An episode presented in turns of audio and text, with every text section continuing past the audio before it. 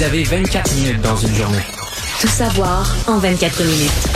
Pour s'informer et comprendre en 24 minutes, ici Mario Dumont, en compagnie de Vincent Dessureau, des studios de Cube Radio, la station d'affaires publique de Québecor. Voici Tout savoir en 24 minutes. Tout savoir en 24 minutes. Le portrait et les règles au Québec devraient changer euh, assez euh, bon rapidement à la suite de ce point de presse très attendu aujourd'hui à 18 heures de François Legault. Euh, bon, pour tout ce qui entoure la COVID, la période des fêtes, on sait que les choses, les données au Québec ont changé très rapidement, alors qu'on avait annoncé le 7 décembre dernier qu'il serait permis de se rassembler à 20 personnes vaccinées. ça, c'est ben, il y a 9 jours. C'est ça, hein, ça fait même pas 10 jours. C'est quand même particulier. déjà, il y avait un bémol hier de M. Legault qui disait ben euh, la situation euh, bon euh, faut faut rien exclure alors on verra qu'est-ce qu'on va nous annoncer aujourd'hui? Du moins juste, François Legault a parlé d'une situation critique sur Twitter aujourd'hui disant la situation critique je il a annoncé son point de presse comme étant la réaction à une situation critique donc l'heure, l'heure plus ça, ça nous donne à penser que ça va être rough. Là, ouais, ça va être, euh... On était habitué que les pires points de presse c'était euh, à 17 h Ouais. À 18 h on n'a jamais eu ça. Là. C'est vraiment l'heure de grande qu'encore, ça. Si tu veux qu'encore plus de gens te regardent en direct, c'est 18 h parce qu'à 17 h il y a encore des gens qui sont des travailleurs qui sont pas revenus à la maison. Là. Donc là, euh, on sait pas quand même tout n'a pas coulé là, sur ce qu'on allait euh, pouvoir annoncer. Est-ce qu'on va vouloir euh, allonger le congé euh, scolaire? Est-ce qu'on va diminuer le nombre de personnes pendant le temps des fêtes? Qu'est-ce qu'on va nous annoncer? mais c'est pas, pas suffisant. On peut pas juste dire, ben là, les parties, c'est pas 20, c'est 10. Il faut qu'il y ait un ensemble, à mon avis, il faut qu'il y ait un ensemble de mesures. Hier, en Ontario, par exemple, ils ont touché les, les, les, les, les grandes salles, pas les, les petites, mais les grandes salles de spectacle, les amphithéâtres de sport et autres. Euh... Est-ce qu'on touche au restaurant? Est-ce qu'on rembarque là-dedans? Ouais, ben, c'est ça, les restaurants. Mais par exemple, là où il semble y avoir beaucoup d'éclosions, c'est les, euh, les, les, les, parties de Noël puis tout ça. Mais là, ce qu'on peut intervenir, c'est que, quelques jours. C'est comme fini, c'est ça. C'est comme fini au moment où on fait la conférence de presse aujourd'hui. C'est comme terminé. Euh, après ça, ben, c'est la vaccination, la troisième dose où le Québec fait pas très bonne figure, est en retard, est très euh, les, les, les groupes visés. Là, ailleurs, on est rendu à viser les 18 ans et plus. Ici, on est encore à offrir des rendez-vous aux 60 ans et plus à partir de janvier prochain. On est loin, loin, loin, loin. Euh, et en même temps, là, ça, c'est pas... Euh, pas très rapide. Même si on accélère la troisième dose, on règle pas le problème pour euh, le parce temps qu'on est dedans, on est dedans à l'heure euh, actuelle. Alors qu'aujourd'hui, le bilan est en hausse. 2736 cas. On était la semaine dernière à 1800. Donc, vous voyez, c'est un bond de près de 1000. Euh, moins 4 hospitalisations, moins 10 aux soins intensifs. Alors, on n'a pas vu cette vague-là euh, dans les hôpitaux. Ça a été une montée plus tranquille. On verra, par contre, parce que ce, le bon de cas des derniers jours, ben, on ne l'a pas vu encore dans les hôpitaux. ça ne tardera probablement pas. Toutefois, si on se fie d'ailleurs aux euh, projections dévoilées aujourd'hui par l'Institut national d'excellence en santé et services sociaux, euh, qui ont changé un peu leurs données, parce que euh, dans les projections des dernières semaines, on était encore dans l'univers du Delta. Là, on a ajouté dans les projections les données les plus récentes de ce qui s'est passé en Afrique, donc les taux de contagion plus élevés, le fait qu'il y a du Omicron chez nous et le fait qu'il est moins virulent. Là. On a enlevé en gros un quart, moins 25 de virulence, beaucoup plus contagieux. On a mis ça dans le système, on a vu ce que ça allait donner. Malheureusement, le portrait que ça donne est très inquiétant. Euh, je veux faire entendre d'ailleurs Luc Boileau euh, de l'INES qui explique un peu euh, ce, qui inquiète de cette montée de cas et des projections de l'INES ça augmenterait non seulement le nombre de cas, ça c'est assez prévisible, mais ça augmenterait aussi de beaucoup les hospitalisations. Parce que même si l'Omicron est moins sévère, d'à peu près 30 que le Delta, donc ça c'est une bonne nouvelle, mais il en demande pas moins qui réagit moins bien à la vaccination. Ça ne veut pas dire que la vaccination est inutile, au contraire, elle est utile.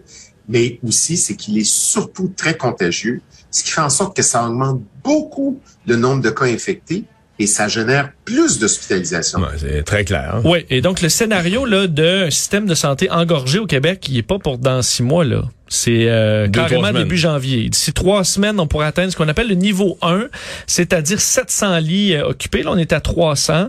Euh, ben, tout ce qui est en haut de ça, ça veut dire qu'il faut carrément libérer des lits, euh, donc cesser d'autres activités, transformer des départements d'hôpitaux. Le 700, c'est ce qu'on est capable d'accueillir dans le réseau la capacité COVID du réseau, là, Ouais. sans trop déranger les autres activités. Et on en a perdu de la capacité au fil des vagues. Là. On se rappelait que l'an dernier, en janvier, on était à plus de 1200 lits occupés. Euh, on serait probablement... mais on était en délestage quand même. Les, les Oui, chirurgies se faisaient plus, tu sais. Mais c'est, ce serait difficile d'atteindre ces niveaux-là, ou les niveaux qu'on a eu à la première vague euh, de lits disponibles. Donc, euh, c'est, ce qui inquiète particulièrement le gouvernement euh, en ce moment, d'autant plus que les chiffres sur Omicron ont été euh, davantage expliqués là, par ce criblage qui a été fait en début de semaine. Je vous disais, là, le 14 décembre, tous les tests euh, positifs vont être criblés pour voir est-ce qu'il y a du variant Omicron. On en a fait une bonne partie là, de ces tests-là. Euh, 523 tests positifs analysés.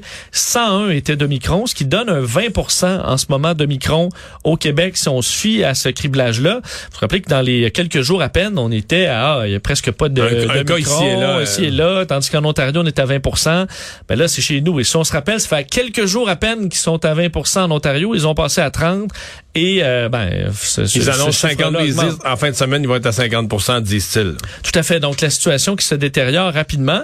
Euh, et la question des tests rapides, un mot là-dessus parce que dès lundi, euh, on pourra aller chercher ces tests rapides dans les pharmacies. Vous dire qu'on apprenait aujourd'hui les informations de euh, TVA Nouvelles, comme quoi, entre autres dans la région de Québec, les pharmacies ont déjà reçu euh, toutes les boîtes d'autotests rapides qu'elles avaient demandées, euh, mais euh, on ne peut pas les donner tout de suite. On c'est pas avant lundi, lundi. parce que euh, ils ont reçu ce mot d'ordre-là. Question d'équité, le système informatique aussi pour la facturation de la Régie de l'assurance maladie du Québec n'est pas prêt avant lundi. Alors même si vous allez dans vos euh, pharmacies et qu'ils ont des stocks, ils pourront pas vous en donner. C'est un, d'ailleurs, le- le- le- on va les recevoir gratuitement, mais le pharmacien lui va charger 10 dollars et 3 sous par boîte. Donc c'est comme de cette façon que le gouvernement va rémunérer euh, les pharmaciens pour ce travail. Euh, et euh, on dit que c'est à peu près le tarif qu'on reçoit pour renouveler une prescription, au dire des pharmaciens. Alors même si les boîtes sont arrivées, euh, il faudra quand même attendre. Dans les autres nouvelles touchant la COVID, dans rafale, parce qu'il en est tellement tombé aujourd'hui, Jean-François Roberge, ministre de l'Éducation, euh, a annoncé avoir été euh, Ouais. testé positif à la COVID. Il est en isolement, lui, jusqu'au 25 décembre. Euh, il est en isolement depuis lundi. Il a eu son résultat de test seulement euh, mercredi. Alors, il y a eu un délai, mais il s'est placé en isolement tout de suite. Bon, visiblement, il a eu des symptômes ou un doute. Lui qui n'était pas en personne au Conseil des ministres qui s'est tenu hier. Et alors que plusieurs annulent leur partie de bureau, vous dire, euh, si vous avez eu des doutes, là, que c'était une bonne affaire de- de- d'éviter les parties Ouais, de il y en a bureau? quelques-uns qui ont mal tourné. Ouais, visiblement, c'est une bonne chose de les annuler, euh, puisque là, les exemples de cas de parties de bureau qui tournent mal s'accumulent, entre autres à l'Hôtel Dieu de Lévis, où 26 employés ont contracté la COVID-19 lors d'un souper de Noël dans les derniers jours. Plusieurs sont en attente de résultats. Ça touche, entre autres, le département de radiologie. Ça prive le centre hospitalier, le centre hospitalier de plusieurs travailleurs très importants alors qu'on est en pénurie. Au point qu'on parle de réorganiser les services pour maintenir le, en fait, pour maintenir le, le, le, service un disponible. minimum de services. Euh, le repas, on dit, c'est fait dans le respect des normes sanitaires selon le 6. Euh, Est-ce que c'est de l'Omicron et que dans ce cas-là, ça se transmet beaucoup plus facilement? Peut-être, mais euh, ça déstabilise certains services là-bas. Euh, un autre exemple, dans un restaurant, c'est Radio-Canada qui apprend qu'au Boating Club de Laval, on vient d'ailleurs de fermer le restaurant jusqu'au 23-24 décembre au minimum, en raison d'une éclosion importante. C'est des employés qui auraient contracté la COVID. Et euh, il y a eu un party. 32 collègues se sont présentés pour un repas de fin d'année euh, et où 31 des 32 collègues ont testé positif. Donc, il y a peut-être un serveur, euh, une serveuse qui avait la COVID et tout le monde, sauf un, attrape la COVID dans ce souper-là. Mais c'est un peu le c'est un peu le modèle Omicron et c'est ce qui fait craindre par exemple au Royaume-Uni. Ce niveau de contagion dans il étudie différents scénarios mais une des choses qui craignent c'est quand ça rentre dans un département d'une organisation euh, tout le monde l'attrape. Et donc, tu mets tout ce monde-là en isolement, mais bon, dans le secteur hospitalier, on vient d'avoir un exemple à Lévis, mais dans le secteur de la santé, mais dans d'autres secteurs, les postes, les transports publics, les transports en commun, etc., etc., etc., tu te trouves avec des pénuries de personnel, bon, tu vas me dire de courte durée, de, de- de deux semaines, mais quand même une difficulté à offrir les services qui pourraient nuire au, au bon fonctionnement de la société. Si tu te mets à avoir des éclosions majeures dans plusieurs organisations du genre, tu vas carrément paralyser ces, il va avoir de la difficulté à donner le service parce que c'est tout le département qui va être euh, qui va être en isolement à la maison. Ben, un des exemples, ScotRail, là, qui est un réseau ferroviaire en Écosse, euh, ils ont dû arrêter un paquet de transport parce que je sais pas c'est 110 de leurs employés, 27 chauffeurs, tout le monde testait positif, alors ils ont carrément dû réduire le service de façon importante. Donc ça peut toucher le, le transport, ça peut toucher plein d'industries, euh, ce taux de contamination très élevé.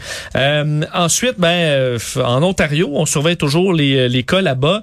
Et aujourd'hui, le docteur euh, Adalstein Brown, qui est le co-président du comité consultatif scientifique sur la COVID-19, est sorti pour dire qu'il s'attend à ce que cette vague soit la plus dure de la pandémie. Alors, euh, rien de moins, expliquant que eux, leurs projections en Ontario sont pas plus roses que chez nous. Là, on pourrait atteindre 10 000 nouveaux cas par jour avant Noël.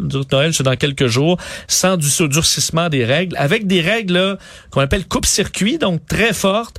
On pourrait se tenir sous la barre des 5000 en décembre et euh, voir arriver un paquet de patients dans euh, le système de santé. Alors, on demande de couper les contacts de moitié en Ontario, accélérer la campagne de rappel aussi pour la vaccination de 300 000 doses par jour. C'est un des défis lancés par euh, Doug Ford hier, alors que le Canada frappe son 30 millième décès causé par la COVID-19. Ça a été confirmé aujourd'hui, justement à cause du bilan ontarien, neuf nouveaux décès qui ont fait donc, euh, on a traversé cette ligne-là.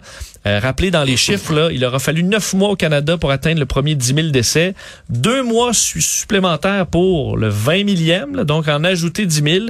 Mais ensuite, ça a beaucoup ralenti en raison des vaccins, visiblement, où là, ben, il aura fallu presque un an avant d'atteindre ce 10 millième, fait ce 30 millième décès, euh, montant l'efficacité des vaccins, mais à la fois que les bilans sont repartis à la hausse. Mais, euh, tu sais, euh, quand je voyais le 30 millième au Québec, au Canada, pardon, les États-Unis, c'est à peu près 10 fois, en, population, à peu près 10 fois le Canada. Fait que, tu faisais une proportion, j'arrondis tous les chiffres, là, 30 000 au Canada, c'est comme si les États-Unis, en avaient eu 300 000. S'il y avait eu les mêmes taux de mortalité que le Canada, il y aurait eu 300 000. Et eux ont franchi, là, c'est au début de la semaine, 800 000. Et ça, ben, ça, continue. Hier, c'était 1700. C'est fascinant aux États-Unis, d'ailleurs. Hier, il y avait 170 000 nouveaux cas, 1700 décès. C'est même pas des nouvelles.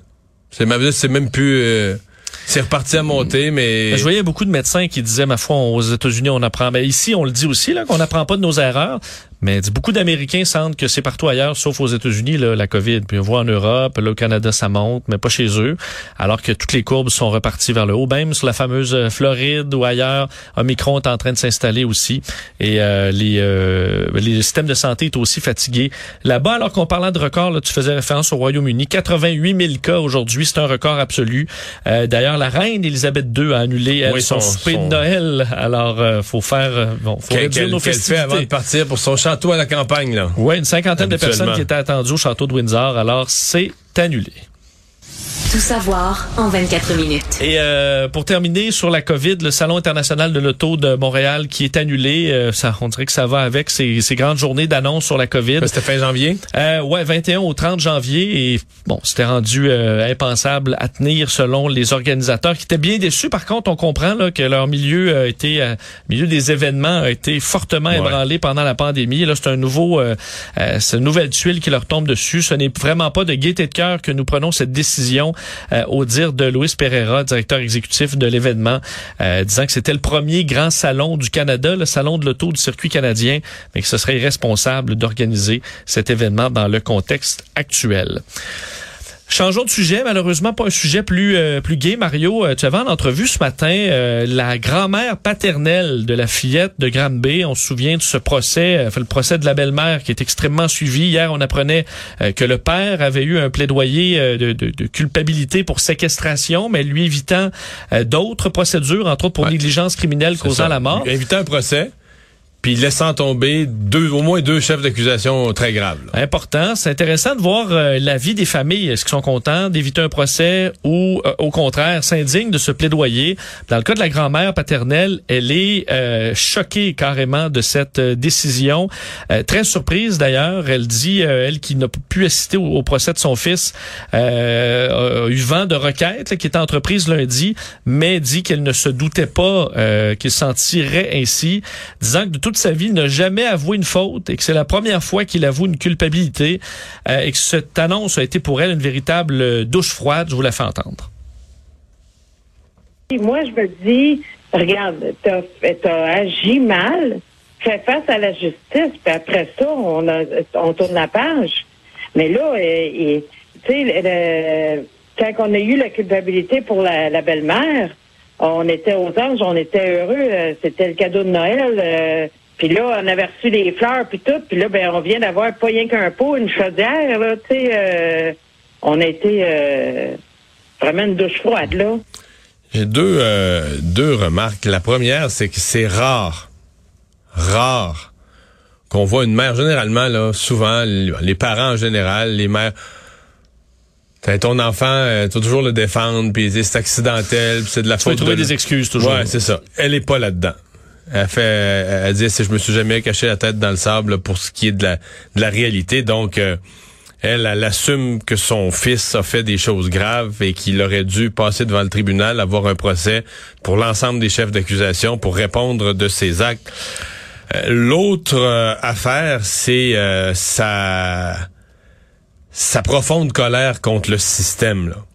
Là. écoute, à un moment donné, la réponse qu'elle me donnait était très, très longue, mais elle me disait tout, toutes les portes auxquelles elle avait cogné, pour même jusqu'à GRC, partout, partout, pour dire là, ça se peut pas, ça se peut pas ce qui arrive à cet enfant-là, ça se peut pas de laisser faire sans réponse. La commission scolaire, partout, partout, partout où elle essayait de dire ça se peut pas ce qui se passe dans cette maison-là. Elle disait au moment où la DPJ a fait, au moment où elle sonnait l'alarme en disant ça n'a pas de bon sens ce qui se passe, la DPJ de, de leur côté rapportait des progrès chez son fils en disant non non ça va bien c'est un, bon, papa, Euh, donc on allait à l'encontre de la vie de cette cette femme là qui essayait de, de, sonner toutes les alarmes. Je vais vous faire entendre un extrait d'ailleurs où elle parlait parce que tu lui as posé des questions très intéressantes là, entre autres sur elle. Elle a, elle, a, euh, elle avait la garde de la fillette là, entre autres pendant un bout de temps. Elle, avait, dit avait pas de problème là. pas de problème elle dit j'ai eu une crise une fois entre autres parce que son père lui forçait à porter des couches alors qu'elle était plus en, en âge. Sinon c'est la seule crise c'est une fille qui allait bien. Euh, mais ensuite du de l'amaigrissement de cette cette petite là, euh, entre autres à l'hôpital, elle, pesait, le, même poids, même un petit peu moins à 7 ans qu'à 3 ans. Quand elle en a perdu la garde à 3 ans et demi, elle, peut, dire, elle a dit qu'elle pesait à peu près 36, 37, 38 livres, puis elle est morte à 36 livres à 7 ans faut faire entendre des extraits que j'ai trouvé quand même marquants où elle parle aussi de sa coupe de cheveux, qu'on l'avait lui avait coupé les ah. cheveux carrément comme Aurore l'enfant martyr. Ben, je savais que qu'elle maigrissait parce que sa mère elle me fournissait des photos euh, à l'occasion. Puis euh, comme à un moment donné il y avait c'est lui qui lui avait coupé les cheveux comme euh, rare l'enfant martyr là euh, on mettait les deux photos puis ça se ressemblait en mot dit là elle était maigre elle avait des marques sur le corps puis tout c'était c'était grave là puis euh, j'avais fait des plaintes. Euh, moi puis la mère, on n'a pas arrêté de faire des plaintes à des PJ puis des plaintes policières. Elle dit, tu disais, euh, contacté partout, là. Elle dit, j'ai tout fait. On a même contacté la GRC, la gouverneure générale, nous ont répondu à un moment donné, arrêtez de nous achaler avec des niaiseries pareilles. C'est la dernière réponse qu'on a eue. On a sonné toutes les alarmes. J'ai tout donné à mon pouvoir. Je ne pouvais faire plus. Non, puis l'école, puis ça, ça m'a frappé euh, ce matin en lisant toutes les, il y a des descriptifs quand même longs là dans les journaux de, de ce qu'on a le droit de dire maintenant sur mm-hmm. euh, ce qui sort de, de, des tribunaux. Puis tu dis, c'est un lundi matin. Ça, c'est arrivé un lundi matin, le 29 avril, tu me trompes pas. Normalement là, l'enfant qui est couché à terre avec du tape, tout ça, mais elle est supposée être à l'école c'est pas juste qu'elle n'est pas supposée être TP, c'est pas juste qu'elle n'est pas supposée être couchée à terre dans, nue dans sa, dans sa, chambre enfermée, mais censée être à l'école. Et je dis ça pour dire, ça, ça nous donne une mesure de l'écart entre ce qu'on lui a fait vivre, puis la normalité d'un enfant. Puis ça, ben, il y a un paquet d'intervenants sociaux de la DPJ, l'école, un paquet de monde qui ont eu conscience de ça, là, que le, cet enfant-là quittait une trajectoire normale, quittait. Bon, pense pas qu'il s'attendait à, à ce point-là, que ça se termine comme ça. Mais ils ont quand même accepté, ah, OK, elle vient plus à l'école. Tu sais, t'acceptes que l'enfant quitte la trajectoire normale, et ça, c'est... Il y a un enfant où on a soulevé des, des questionnements, là. C'est pas comme tu disais, ils sont probablement allés en ski euh, non, à Tremblant, là. Non, non. les marques physiques, c'est difficile de, de, voir. Il doit y avoir pas mal de gens aujourd'hui qui ont quand même des, des, des remords, qui se disent, j'ai euh, j'ai fermé les yeux ou j'ai pas vu ou j'ai pas voulu voir. Événement euh, majeur dans le secteur de la Chine à Montréal aujourd'hui. Des policiers qui ont abattu un homme qui venait de poignarder deux personnes en après-midi dans ce secteur-là euh, avec un exacto. Alors, les événements qui se sont produits un peu après 13 heures sur la rue des Érables, on dit un coin quand même connu pour euh, le trafic de drogue, euh, où le suspect s'en serait pris à un homme et une femme à coup d'exacto. Les policiers ont été appelés. À leur arrivée, rapidement, ils auraient fait feu en direction de l'agresseur qui, qui a foncé sur, eux, foncé sur eux, selon les images qu'on voit. Tout à fait. On parle d'au moins cinq ou six coups de feu au niveau de la poitrine. rapidement, il est tombé en arrêt cardio-respiratoire lorsque les, les ambulanciers sont arrivés sur les lieux. Euh, on parle d'un homme là blanc euh, entre 35 et 40 ans. Euh, l'enquête est transférée automatiquement au bureau des enquêtes indépendantes. Alors, histoire particulière aujourd'hui dans ce secteur. Bonne nouvelle peut-être pour les euh, clients du mouvement Desjardins qui ont été qui ont dû vivre dans l'inquiétude lors que ça va euh, les rassurer complètement, peut-être compenser un petit peu. Ouais, vous achèterez pas un char neuf avec ça là. Mais euh, le mouvement Desjardins s'est entendu pour verser plus de 200 millions de dollars en dédommagement à tous ses membres, pas 200 millions chaque là, non, hein? tous ses membres. Oui, Vincent, on avait compris. Oui, je être sûr qui ont été victimes de la fuite de données survenue en juin 2019. C'est une entente qui doit être encore entérinée par la Cour supérieure du Québec. C'est une cinquantaine de piastres par personne, à peu Ben, c'est ça. En fait, euh, il va falloir euh, probablement faire une démarche. Là. Alors, des fois, c'est le maximum, c'est 200 millions. Si tout le monde réclame son montant... ça sera pas 200 millions. Euh, alors, on verra. L'entente du règlement prévoit des indemnités pour la perte de temps engendrée par la fuite des renseignements personnels, de même que les indemnités Je veux dire que pour les, gens, pour les gens qui se sont fait frauder à la PCU à cause de leur compte des jardins, qui ont passé des heures à attendre sur le site de l'Agence du revenu du Canada, puis qui a gâché leur vie pendant des semaines. Je pense qu'ils vont trouver que 50 pièces ça fait pas cher de l'heure. Euh, non, parce que euh, effectivement, chez Service Canada, là, tu peux perdre euh, des jours. Il y, en a qui ont vécu ça platement. tout à fait. je veux vous parler en terminant des, des brises-glaces brise-glace canadien parce qu'on doit, euh, et on sait, Mario, le Canada se bat avec la, Russie, les États-Unis, le Danemark, même la Chine pour la souveraineté euh, dans l'Arctique. On, veut avoir une présence là-bas, mais nos brise-glaces sont finis. On les, on étire leur vie utile à grands frais. Il y a un point commun entre nos avions, nos, nos hélicoptères. Oui, ils sont finis, ok? Les brise-glaces polaires, donc ils doivent vraiment se rendre dans l'Arctique profondément, euh, sont finis. On devait avoir un nouveau navire en 2017, mais là, on est rendu à 2030, le Diefenbaker.